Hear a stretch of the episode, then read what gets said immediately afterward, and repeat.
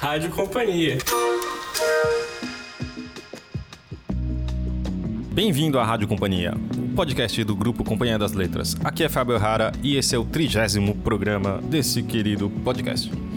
Hoje é o terceiro Clube Rádio Companhia. Escolhemos um livro para discutir entre alguns convidados aqui presentes e também com você, leitor. Pode participar pelo e-mail rádio@companhiadasletras.com.br ou também via Facebook. Sempre criamos um evento, você procura lá no Facebook barra Companhia das Letras e procura evento e lá vai ter Clube Rádio Companhia. Você faz os seus comentários, lê junto com a gente e os melhores ganham livros coisas que todo mundo gosta. Vamos falar sobre Virginia Woolf e o seu livro Mrs. Dalloway, um dos clássicos do romance moderno. Teremos Laura Bing, que é a nossa produtora, temos também Fernando Rinaldi, de Direitos Autorais, Thaís Odelli, de Redes Sociais, Rita Matar, editora do livro e do selo Penguin Companhia, Marina Pastori, responsável pelos nossos e-books. Vamos ouvir? Toca aí, Zé.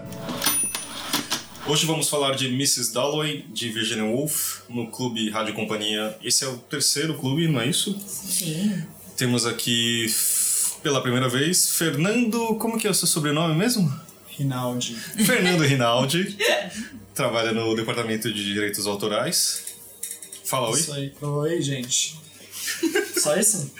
Pode ser. É, pode ser Posso mais. continuar me apresentando? Não, Pode- vai, quiser contar, sabe? Exatamente. É, eu trabalho aqui no Departamento de Direitos Autorais, com a parte de venda dos nossos livros brasileiros para fora e com os contratos nacionais. Que a gente vai fazer também um podcast aí no futuro. Isso mesmo. Temos Laura Bing, Olá, produtora do nosso querido podcast. tudo bem? já conhecida, Marina Pastore, de e-books e Coisas digitais. Costura, Fábio. Essa é a minha outra personalidade. Ah, desculpa, desculpa.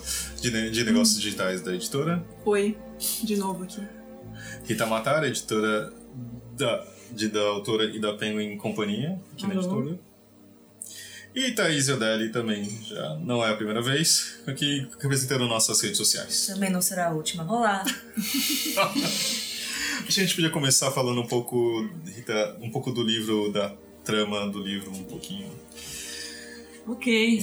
Difícil falar um pouco da trama do livro, mas enfim. É, esse livro, que foi escrito no Entre Guerras, é, pela Virginia Woolf, autora inglesa, é, se passa inteiro num dia.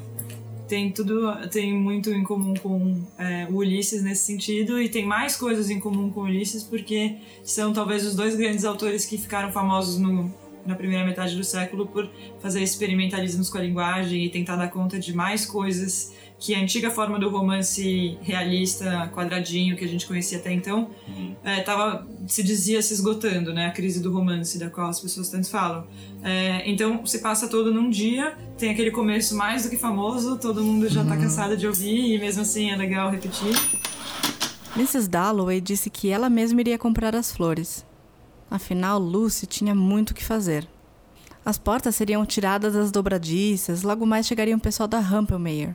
Além disso, pensou Clarissa Dalloway, que manhã maravilhosa, tão fresca como se fosse feita de propósito para crianças na praia. Que farra, que mergulho. Sempre se sentir assim quando, com um leve rangido das dobradiças, que ainda podia ouvir, escancarava as portas envidraçadas e mergulhava no ar livre de Borlton. Um frescor, uma tranquilidade, o ar mais parado do que agora. Claro, mas era assim no início da manhã. Como quebrar de uma onda. O beijo de uma onda, frio e cortante. E contudo, para a jovem de 18 anos que era então, solene, sentindo, em seu caso, parada na soleira, que algo horrível estava prestes a acontecer. É, isso, é, na verdade, ela tá cuidando dos preparativos de uma festa que a Clarissa Dalloway vai dar na, festa- na casa dela nesse mesmo dia. E ela sai para cuidar desses preparativos.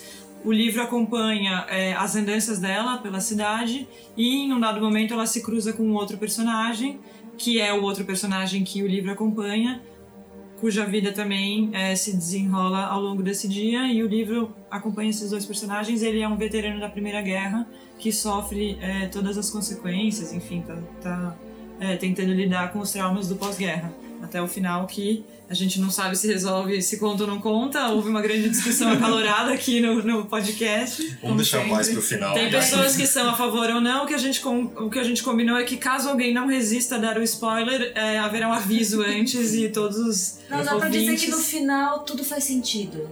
Talvez. Ou não. Ó, Que, que foi o que eu senti quando eu li. Olha, isso diz Não, muito tudo sobre a faz Thaís. sentido. Isso diz muito sobre ela. Defina tudo. Tudo. Defina sentido Não também. faz sentido. Pesado, né? Desculpa a gente já começar assim.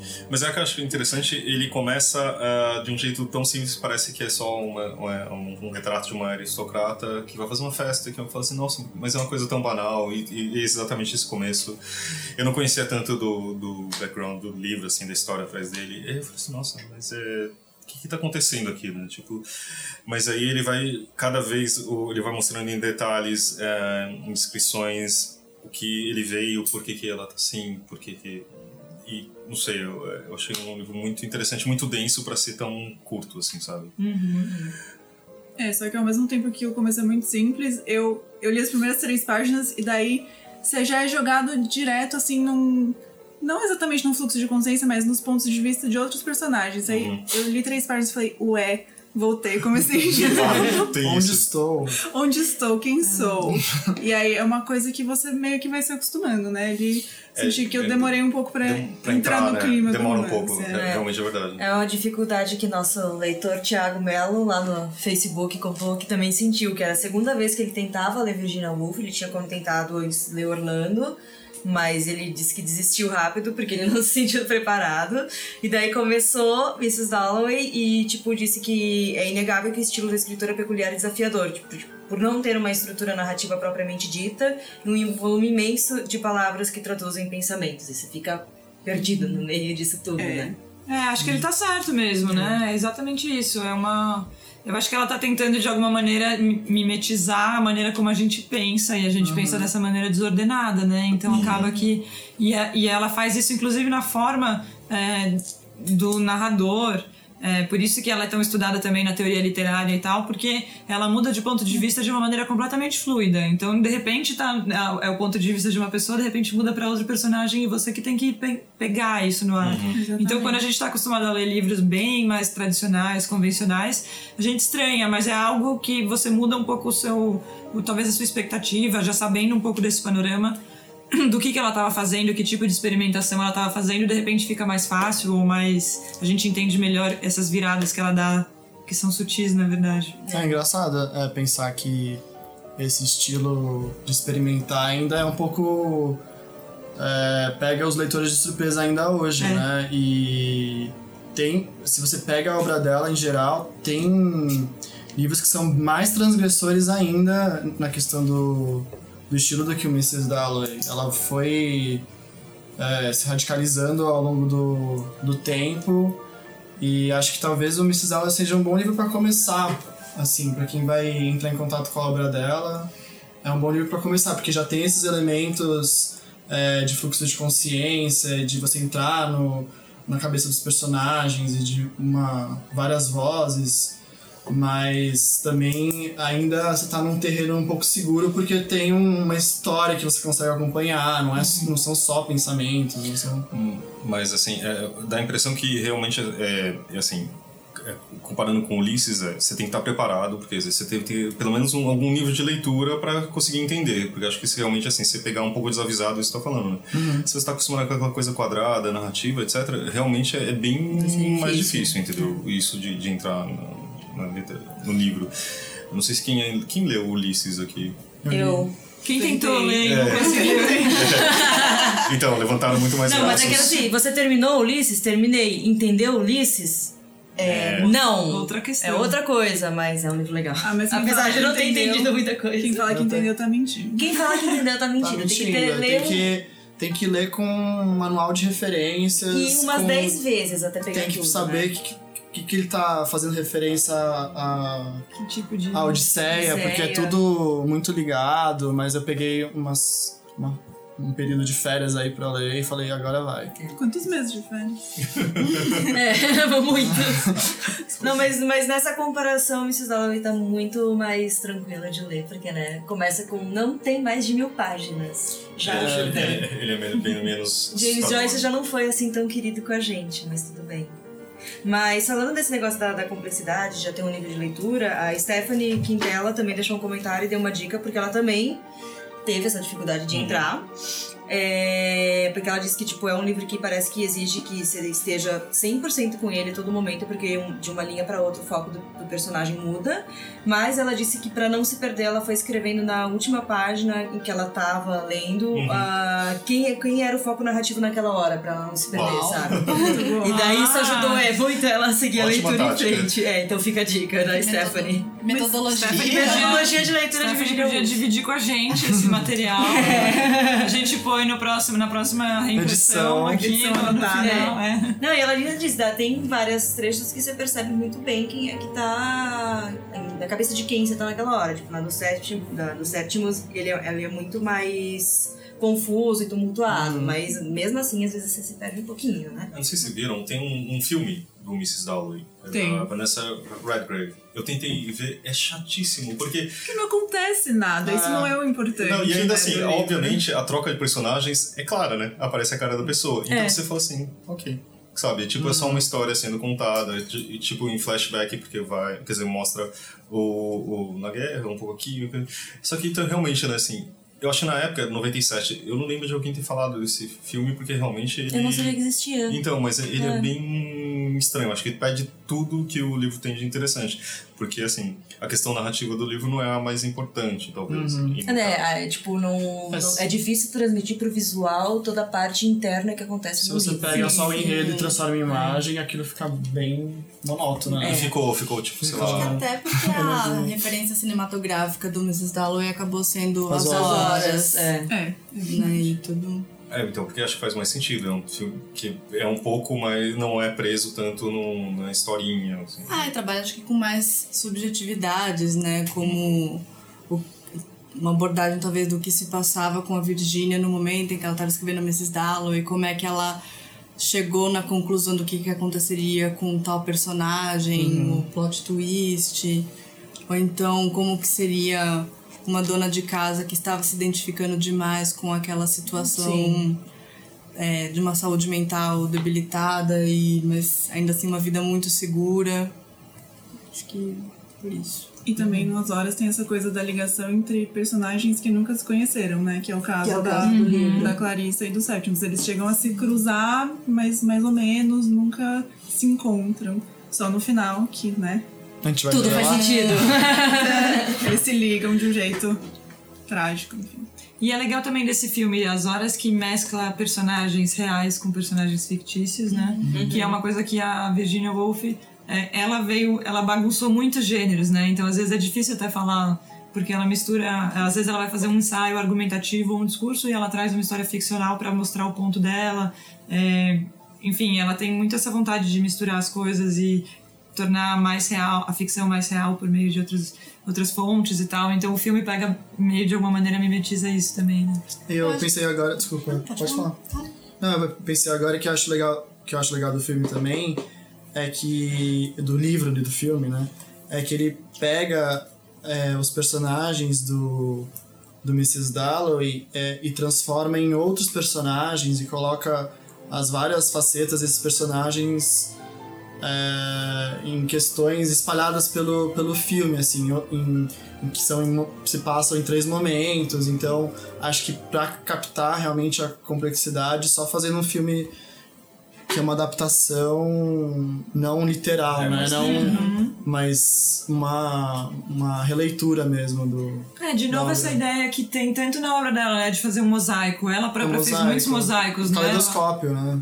Quase. O quê? Um Desculpa. caleidoscópio, É, né? exato. E acho que a obra dela é toda feita assim. A experimentação dela toda é nessa forma. Ela se opõe à ideia dos monolitos Uhum. pra falar de mosaicos. Né? Eu é a primeira edição que eu leio e não sei como que foi nas outras, nas outras traduções, mas eu senti que até na como que eu posso dizer, na escrita isso acontece muito, né? Pela pontuação. Tem muito ponto e vírgula, muita vírgula, muito ponto, muito parágrafo e não tem capítulo, né?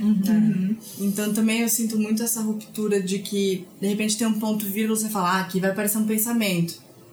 Aí às vezes aparece, às vezes não aparece, ou então muda o, o interlocutor, ou então muda se aquilo está sendo um devaneio ou não, aquilo que poderia ter sido ou não. É. Senti muito É, mas acho que uma isso, tentativa assim. de mimetizar a desordem dos pensamentos dos personagens, do- do- dos acontecimentos. Não tem capítulo 1 um da nossa vida, capítulo 2. Podia fazer, né, também. Podia, A outra opção seria mais essa. fácil. É, gostaria, Gostaria também. que tivesse. Vocês estão falando da vida eu- ou do livro? Da vida. Em ambos seria mais fácil. Rita, você consegue perceber alguma coisa da editora dela, como profissão editora dentro do livro? Ela se editando, assim? Ah, boa pergunta. Adoraria saber mais sobre isso. Não sei se eu consigo, assim. Porque ela, os comentários sobre Ulisses são, no mínimo, interessantes, né? São- Ela falando sobre Ulisses? sobre, podia- sobre Ulisses. Em meados dos anos 1920, Ulisses acaba de entreabrir a porta pela qual ela se introduzirá na ponta dos pés com os sapatos na mão. Na verdade, ela está lendo o romance de Joyce em agosto de 1922, quando conclui Mrs. Dalloway em Bond Street. Um texto de meia dúzia de páginas que retoma e instala no centro de Londres os dois personagens de A Viagem, e que será o embrião, quase as primeiras 20 páginas, de Mrs. Dalloway. Há vários meses, T.S. Eliot insiste sobre a importância do calhamaço de Joyce, mas Wolfe, osso duro de roer, não se convence. As primeiras 200 páginas advertem, intrigam, desiludem. Um mês depois, conclui a leitura e cospe seu veredito. Um fiasco. Sua opinião? O livro é difuso, é insosso, é pretensioso. A obra de um trabalhador autodidata. Seu repertório de truques, sua vontade de impressionar, seus excessos de autoconsciência a irritam. Reconhece que foi atingida por uma saraivada de chumbo miúdo, mas observa que o leitor não é atingido por um disparo mortal em pleno rosto. Passado algum tempo, depois de ler uma resenha favorável publicada no The Nation, matiza um pouco sua opinião e encontra um diagnóstico que fala quase tanto de seu próprio destino quanto de Joyce. Talvez a plena beleza de escrever nunca se revele aos contemporâneos. Muitos fatores contribuem para sua reserva em relação a Ulisses. A origem de classe, certa cultura pudor, o imaginário feminino da modéstia, da graça e do acaso. O único fator de que Wolfe parece ter nenhuma consciência é a especularidade. Wolfe lê Joyce e é como olhar num espelho que anuncia o que está por vir. Lê no Ulisses a versão viril, empolada, narcisista do programa que ela mesma adotará em Mrs. Dalloway e mais tarde radicalizará em Entre os Atos e as Ondas. E também ela, como editora, acho que recusou Ulisses, não foi isso? Acho que sim, alguém estava contando aqui. Eu não sei a história inteira, mas eu já li os comentários dela sobre Ulisses, são hilários, pra dizer o mínimo, assim. É, ela, ela, é bem, ela é bem cruel, né, no julgamento dela com o Ulisses. Acho que para contextualizar que ela e o marido, né, tinham uma editora, não sei em que momento, né, da, da vida conjugal deles, Uhum.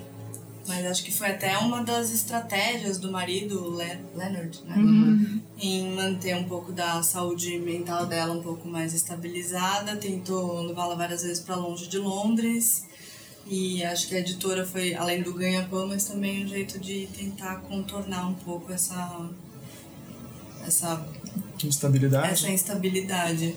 E acho que numa dessas eles receberam um manuscrito do Ulisses e ela rechaçou, né? É. Totalmente.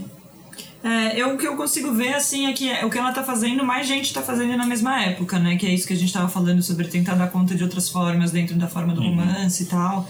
E acho que tem um certo espírito do tempo, mas também tem uma, uma talvez, eu posso estar me arriscando e estar até falando bobagem, mas dá, dá pra sentir que ela tá falando, tem um projeto, assim, de uma experimentação que ela tá fazendo.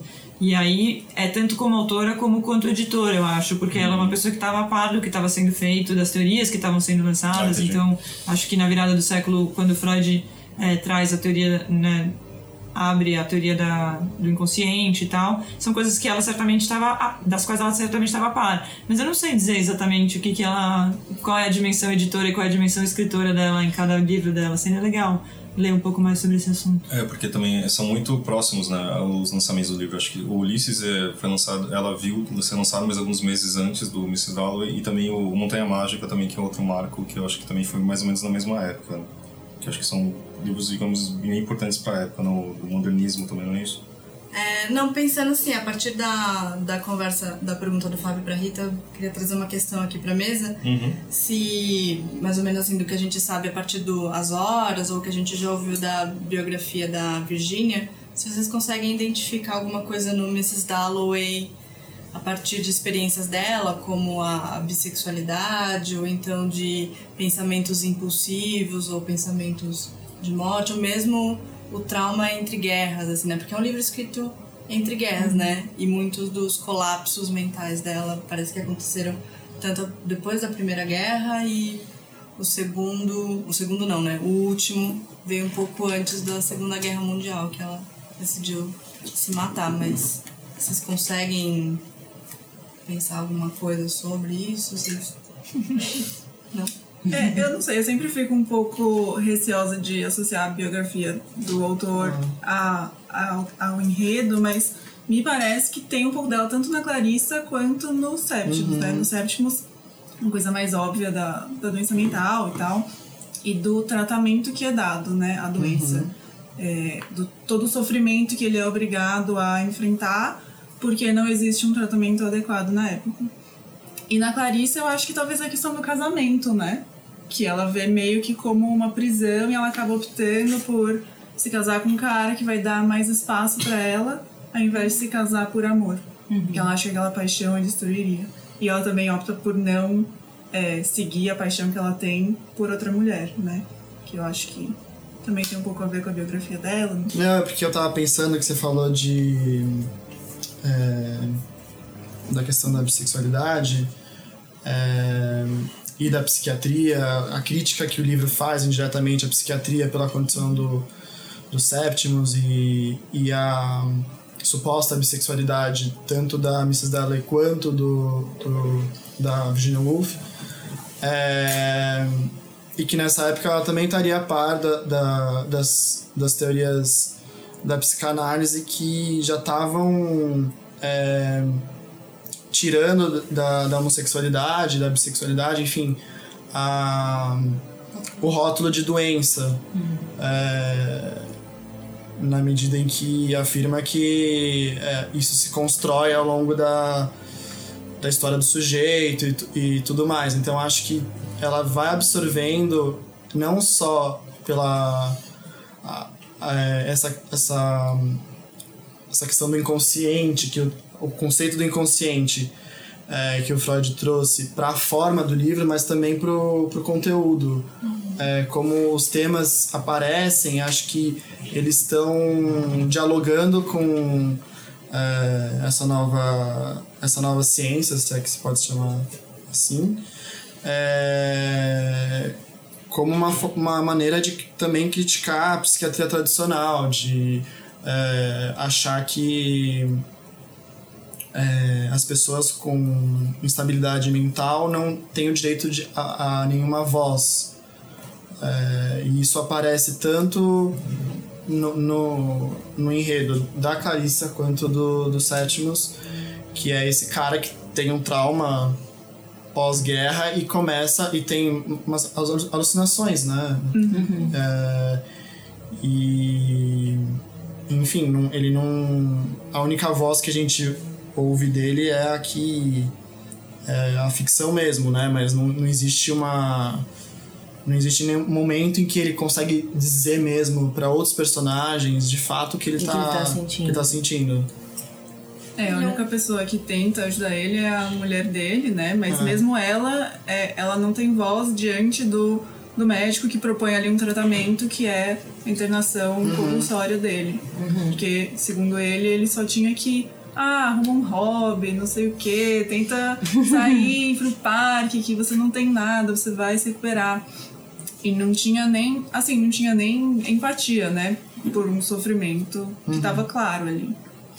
Ele é um grande desamparado, né, pelo Estado, porque ele vai pra guerra, ele expõe a vida dele em nome de um Estado, uma nação, uma, uma coroa, e a partir do momento em que o Estado vence a guerra, ele volta, mas ele volta com todas as sequelas, mas isso não tem um olhar, né? Mas isso aparece no livro, né? Que o preconceito dos, dos veteranos de guerra vêm como assim, tipo, certo pares. Ah, estão voltando todos. Tem uma coisa assim que eu não lembro exatamente no livro, mas ele falando de tipo, que são. não são pessoas tão agradáveis mais ainda nesse círculo social. É, tem até uma, uma senhora que propõe a imigração para o Canadá como uma solução para esses párias que não conseguem arrumar emprego, né? É, o quanto ele é atual, né? Eu acho que é um livro super importante em várias coisas. Parece que a gente não avançou em mais de quase um século, não avançou em tantas coisas assim, né? Tipo a questão da guerra, do, dos, uh, da, dos veteranos de guerra, da, da bissexualidade, do feminismo. E você repara que assim, não sei se a gente avançou em 90 ou 90 anos. Tanto, né? É, avançar pode ter avançado, mas são discussões que não acabam nunca, porque, né, ainda não existe... Não são resolvidas. É, não né? são resolvidas, ainda existe uma resistência de querer mudar e tudo mais, de, né, patriarcado querer manter seu poder. É. Então, É, É assustador, né, o quanto é atual. Essa coisa do, do estigma da doença mental é uma coisa que, embora tenha tido um, avanço- um avanço grande nos tratamentos, ainda é muito presente, né? É, ainda tem esse. Tipo, é, é um preconceito realmente, tipo, de- com pessoas que fazem terapia, com pessoas que foram internadas, ou um próprio bloqueio de alguém que esteja se sentindo mal de ir procurar ajuda. Sim, de- é uma visão da doença mental como se fosse uma fraqueza da É. pessoa, né? Uma falta Ah. de força de vontade. é, dá pra Exato. ouvir alguém falando assim, ah, tipo, é só você descansar, arranja o hobby. É, arranja fica um tudo bem. hobby, ah, eu converso com alguém que vai melhorar, ou tipo, vai tá viajar e não sei o quê. E tipo, não, é uma coisa muito mais Uhum. complexa do que isso, exige tratamento profissional e anos de dedicação e enfim, não é fácil, né? E o papel da mulher também, né? Na, na sociedade. O lugar dela, ah, que é um, um dos temas em que o, o livro toca. É, enfim, é óbvio que a sociedade evoluiu muito nesse sentido, mas também, ao mesmo tempo, não, né? Porque é, evoluiu pra, não para poucas mulheres, é, para mais poder aquisitivo, é, essa, essa questão do poder de escolha e de com quem você prefere casar, ou que, que tipo de carreira você prefere seguir. É, e talvez subjetivamente não tanto, assim, porque mesmo. É, não sei, vocês podem falar melhor do Eu que tenho eu. um Mas assim, mas eu imagino que mesmo em relacionamentos é, que se dizem mais ou menos iguais, assim, é, a- as questões do, do, do, do patriarcado estão tão enraizadas, algumas delas, que subjetivamente a mulher se sente num, num papel é, de. Não sei, de, ser a de ser, responsável. é, de ser família, responsável pela família lar. ainda, pelo lar, de manter a ordem, de. é, isso ainda tá muito presente, né? Por favor, falem. Já que você puxou quero esse assunto. O homem falando sobre a mulher. Não, então, ah, justamente o que- o outro comentário que tem sobre a parte da, da discussão do feminismo no livro foi o Thiago que comentou no, no, no um Facebook, outro homem falando, que é tipo do livro a, apresentar essa problematização da condição da- das mulheres no início do século XX, de ser apenas uma esposa e estar à sombra da figura masculina. E é uma coisa que fica muito nítida na passagem que cita que ele diz daí, cita a Mrs. Dempster e a infelicidade dela com o casamento. Daí ele fala também do personagem Sir Bradshaw, que também denota o tom crítico da autora, onde ele julgava as pessoas com base em suas tarefas em conformidade com o gênero, atribuindo apenas às mulheres as tarefas da casa e criação dos filhos. Então, tipo, é uma coisa muito presente no livro, essa crítica que ela faz mesmo ao papel da mulher e como ela era vista na época. Eu pensaria que tem algo. Ai, tentando puxar de novo, da, da psicanálise, assim. Muito da mulher recalcada no sentido psicanalítico mesmo. Do bate um pensamento e não, tá tudo bem, sabe? Tipo, não, não, não, isso não tá acontecendo. Sabe? Eu sinto muito isso tanto no Mrs., no, na Mrs. Dalloway, na Clarissa, quanto a Lucrécia, a esposa do Septimus, Uhum. de tentar manter o, a aparência, de tentar manter o, o que, que eles vão pensar. Não, tá tudo bem. Não, o meu marido não pode ficar falando sozinho em público. Não, vem cá, vamos ali na fonte, vamos te distrair. Ou então a Mrs. Dalloway, que tem que estar sempre agradável, que tem que estar sempre. Essa mulher como um- um sempre agradável, sempre um ornamento, sempre disposta, É, sempre humorada, assim, bem né? humorada, ela é É uma coisa que a Gabriela comentou aqui que também, que ela falou do. Cadê? Que existe esse mundo privado das casas e memórias, como as de Clarissa, nas festas dela que encobrem o silêncio da vida mundana e fútil de tantos. Ela até cita no livro que, que é, tipo, a Clarissa sempre dando festas para encobrir o silêncio. Então, tipo, sempre usando essas coisas fúteis e mundanas para esconder aquilo, tipo, que, que tá fazendo ela ou sofrer é, os pensamentos que, tipo, consideram que não sejam corretos e tudo mais. Era irritante, porém, esse monstro brutal remexendo em seu interior. Ouvir os galhos estalando e sentir os cascos plantados no fundo da alma, dessa floresta de ramagem emaranhada. Jamais poder ficar plenamente contente ou segura, pois a qualquer instante o bruto começaria a mexer.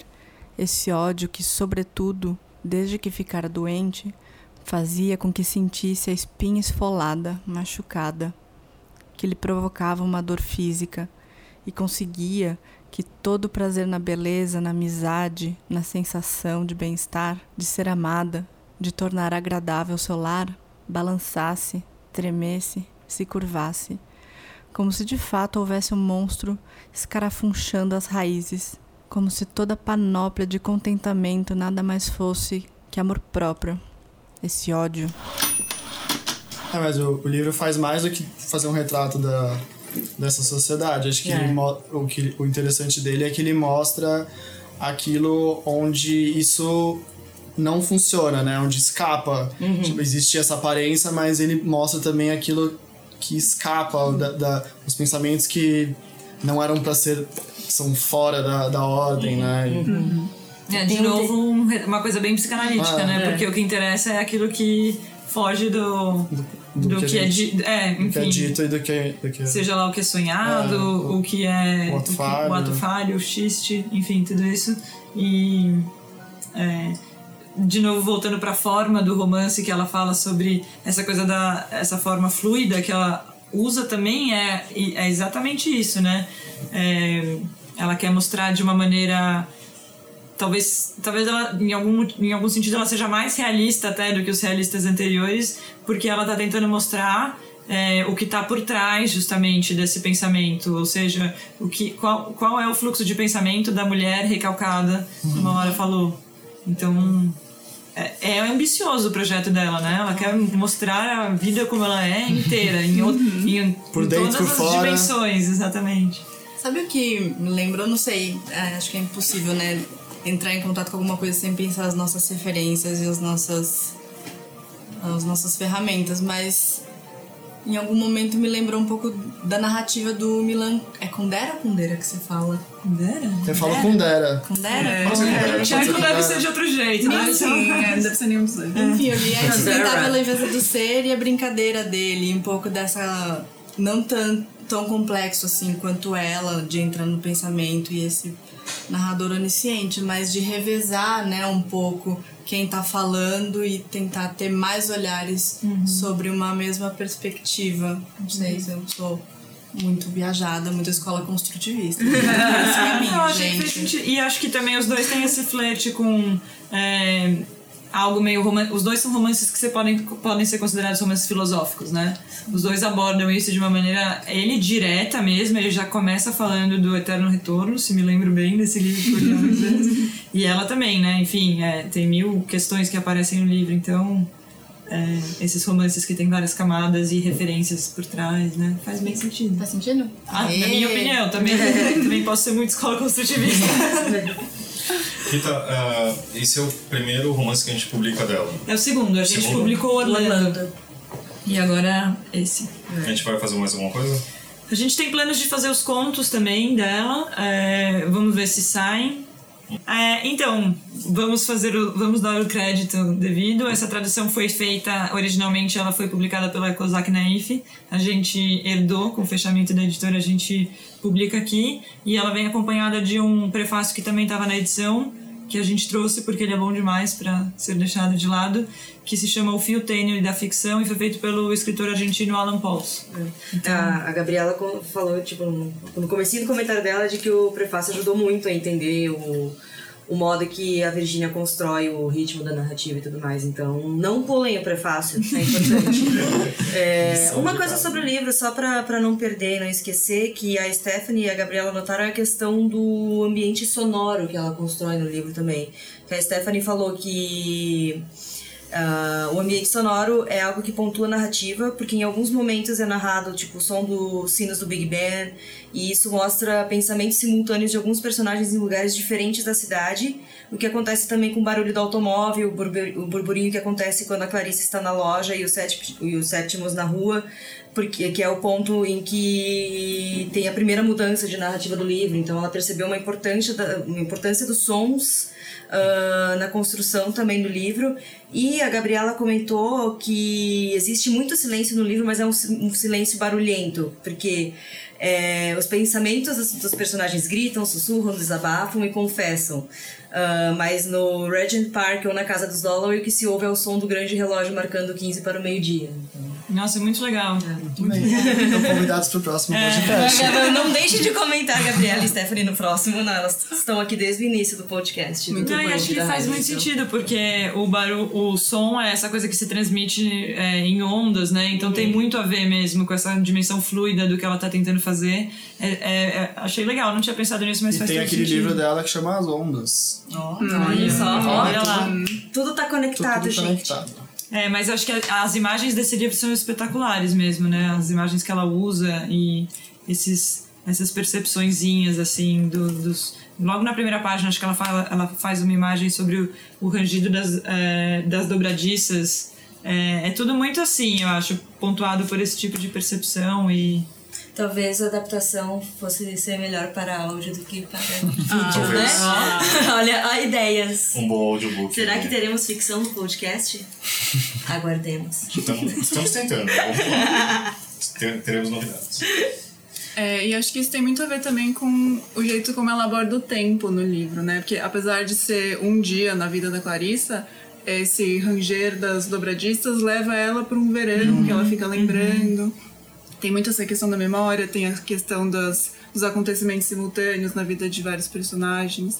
Então acho que nisso o som é, é bem importante. Bom, pra retomar a segunda edição da minha tradição, que começou no podcast passado, é que a gente fizesse uma recomendação a partir da leitura do Mrs. Dalloway para leitores que gostaram do livro, ou mesmo que não gostaram, gostariam de uma segunda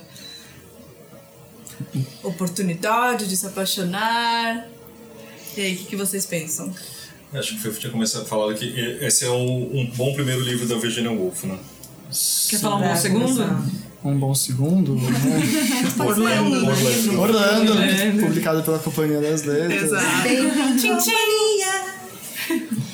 É, Não, tem que ser dela? Não, Não, pode ser coisa coisa. relacionada. Pode ser até de, de outras casas editoriais. É. Sempre se sente à vontade. Seu coração Na manda. verdade, qualquer coisa que você pensou, tipo, Associação Séries. Livre? É. É, Não, Chico tem- Buarque, Chico Globo. É, tem uma coisa que me lembra muito que é o Chico Buarque.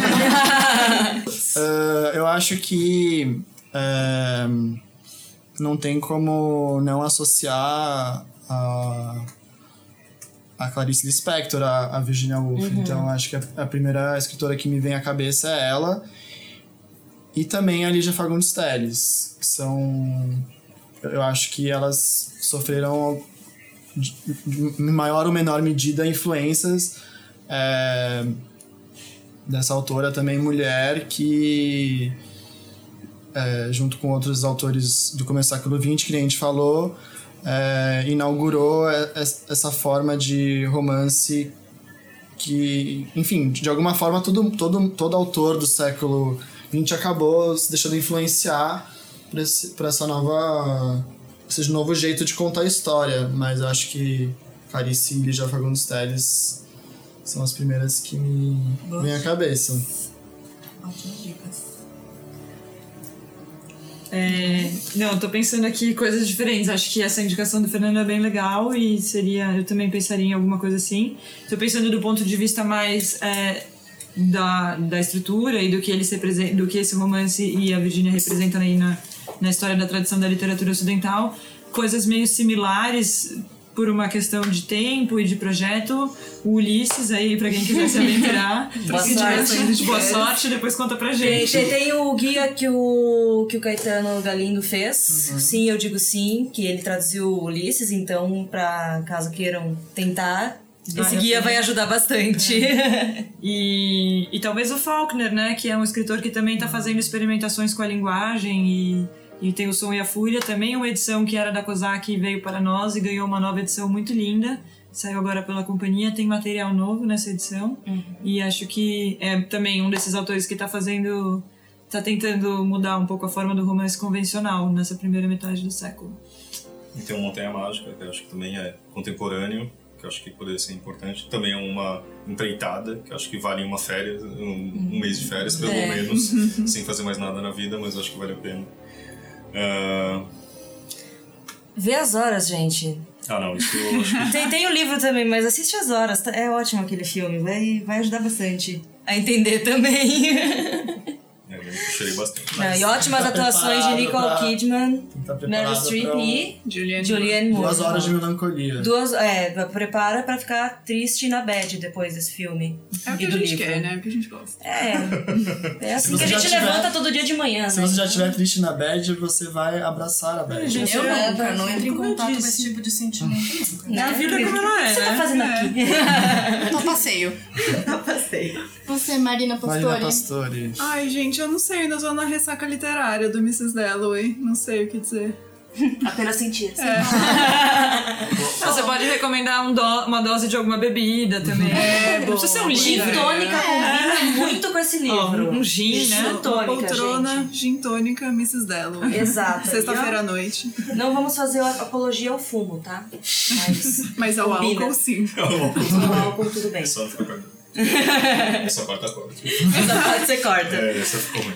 Eu pensei no A Redoma de Vidro, do, da Sylvia Plath. Ai, sim, é ótimo. Sim, porque também acho que entra muito em contato com sentimentos da autora, apesar de ser em primeira pessoa, mas É que esse da, da, da Sylvia Plath eu acho legal porque ele. É difícil um romance ou um narrador que saiba dizer exatamente o que é o sentimento da depressão. E no caso da, da Redoma de Vidro, ela consegue fazer muito bem através dessa narradora de primeira pessoa, né? Então é uma boa indi- indicação por causa disso. e não fetichizando assim, mas são duas autoras que tiveram um- uma morte parecida, né? Então acho que uma, um ponto em comum. E uma segunda que vai se desdobrar numa terceira, porque sou dessas. É ah, um pouco sobre essa questão performática e essas impulsividades, um pouco da psicanálise. Eu pensei muito no Deus da Carnificina, do Polanski. Nossa, sim! Que também é um romance, né? Que foi adaptado pra cinema. um É, romance. não, é Esqueci agora uma peça de teatro, na verdade. Peça eu de acho. É Uma teatro. peça. é Uma peça. que também é baseado muito no Anjo Caído, do Buñuel. Aí eu não manjo mais. Anjo Seminador. Hã? Ah, isso, o Anjo Exterminador do Buñuel, que, enfim, sobre essas burguesices da sociedade em manter uma boa aparência, mas tá todo mundo mal. Exato. E eu não tô citando Jujutsu. Jujute. mas fica Mas, pode- mas fica também essa Tá todo mundo mal mesmo. outra boa leitura.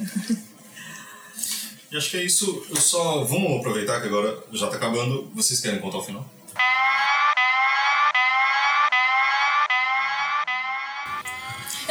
Final. Eu, eu olhei o que eu tinha escrito no, no- um breve resuminho que eu fiz no meu blog. Uhum. Porque eu não resenhei esse livro porque, né, acho difícil. Mas aí eu falo, nossa, e no final, tipo, os personagens se encontram e tudo faz sentido e não sei o que lá. Isso é maravilhoso, mas eu não lembro o que aconteceu. Tem alguém que se mata no final. Exato. Na primeira versão era, assim. uma, era um, na segunda é outra. Ah, é? Bastidores. Ela fala nas horas. Ah, Nossa, vocês podem providenciar um som de. É. É ok. Por favor. Spoiler alert. No próximo podcast. Eu. Eu sei que alguém morria, E a notícia dessa pessoa morrendo chega até lá na festinha da, da, Uhum. da, da, da, da, da Clarissa, né? É isso. Pode falar? Pode. Pode, fala. O Septimo se mata, Sim. se jogando da janela, assim como. Ah, já vou falar do outro, outro spoiler. Outros Vai, vai, Nossa, manda, mas vai. aí é spoiler demais, É, fala. vou- vou- Vai ficar um minuto de metralhadora de silêncio. e spoiler. É. É, assim como um dos personagens do filme As Horas, é, mas é, há boatos de que na primeira versão quem se matava era a própria Clarissa. Clarissa. Hum. E ela quis mudar porque ela resolveu é, fazer esse personagem que é um duplo da própria Clarissa e colocar. Um- é um duplo, mas ao mesmo tempo um contraste. Então ela resolveu dessa maneira. O final do livro que eu acabei de revelar. Enfim. Vocês lidem Mas leiam. isso. É, obrigada. Leiam, pra saber porque chegar lá isso no é Twitter, arroba Fernando Reinaldo. É, não, não xinga no Twitter da companhia, não. Só do Fefo. Só do Fefo. Então acho que é isso. Obrigado, gente. Valeu pela E conversa. O próximo. O próximo, vamos revelar agora, será Milton Atum. A Noite da Espera. Uh, eu de Primeiro novo. volume. É, você Só da Rita. Gente, eu pago pra eles, tá? Quer dizer, não é? Então, no, no, na, no- na última semana do mês de novembro, vamos falar de Milton. Isso é um novo livro. É, que é ó, legal ler porque é o primeiro romance dele depois de nove anos. Ele ficou nove anos sem escrever um romance. E é o primeiro de uma trilogia que se chama O Lugar Mais Sombrio, então isso tá muito legal. E valeu esperar cada ano. Exato. Então tá bom. Valeu, gente. Obrigado. De nada. É isso aí, obrigado gente. E como falamos, só para lembrar, teremos no Clube Rádio Companhia de novembro Milton Atum em seu A Noite da Espera. E o próximo podcast comemorando um ano de Rádio Companhia, teremos Caetano Veloso falando sobre o seu livro e sobre a edição de Verdade Tropical. De temos, nossa, tô muito ruim, né, gente? drogado, cara. Ô, tá bêbado. Eu falei, eu tô muito, eu tô muito ruim, né? Nossa, tá tipo sugar high. E para comemorar um ano de Rádio Companhia, veja só, no programa número 31 teremos nada mais, nada menos que Caetano Veloso, falando de Verdade Tropical. Isso aí, ah, qualquer coisa, sugestões, dúvidas, críticas, escreve para rádio.companhiadasletras.com.br ou pelas nossas redes sociais. E é isso aí, semana sim e outra também, toda quinta-feira, nos vemos aqui.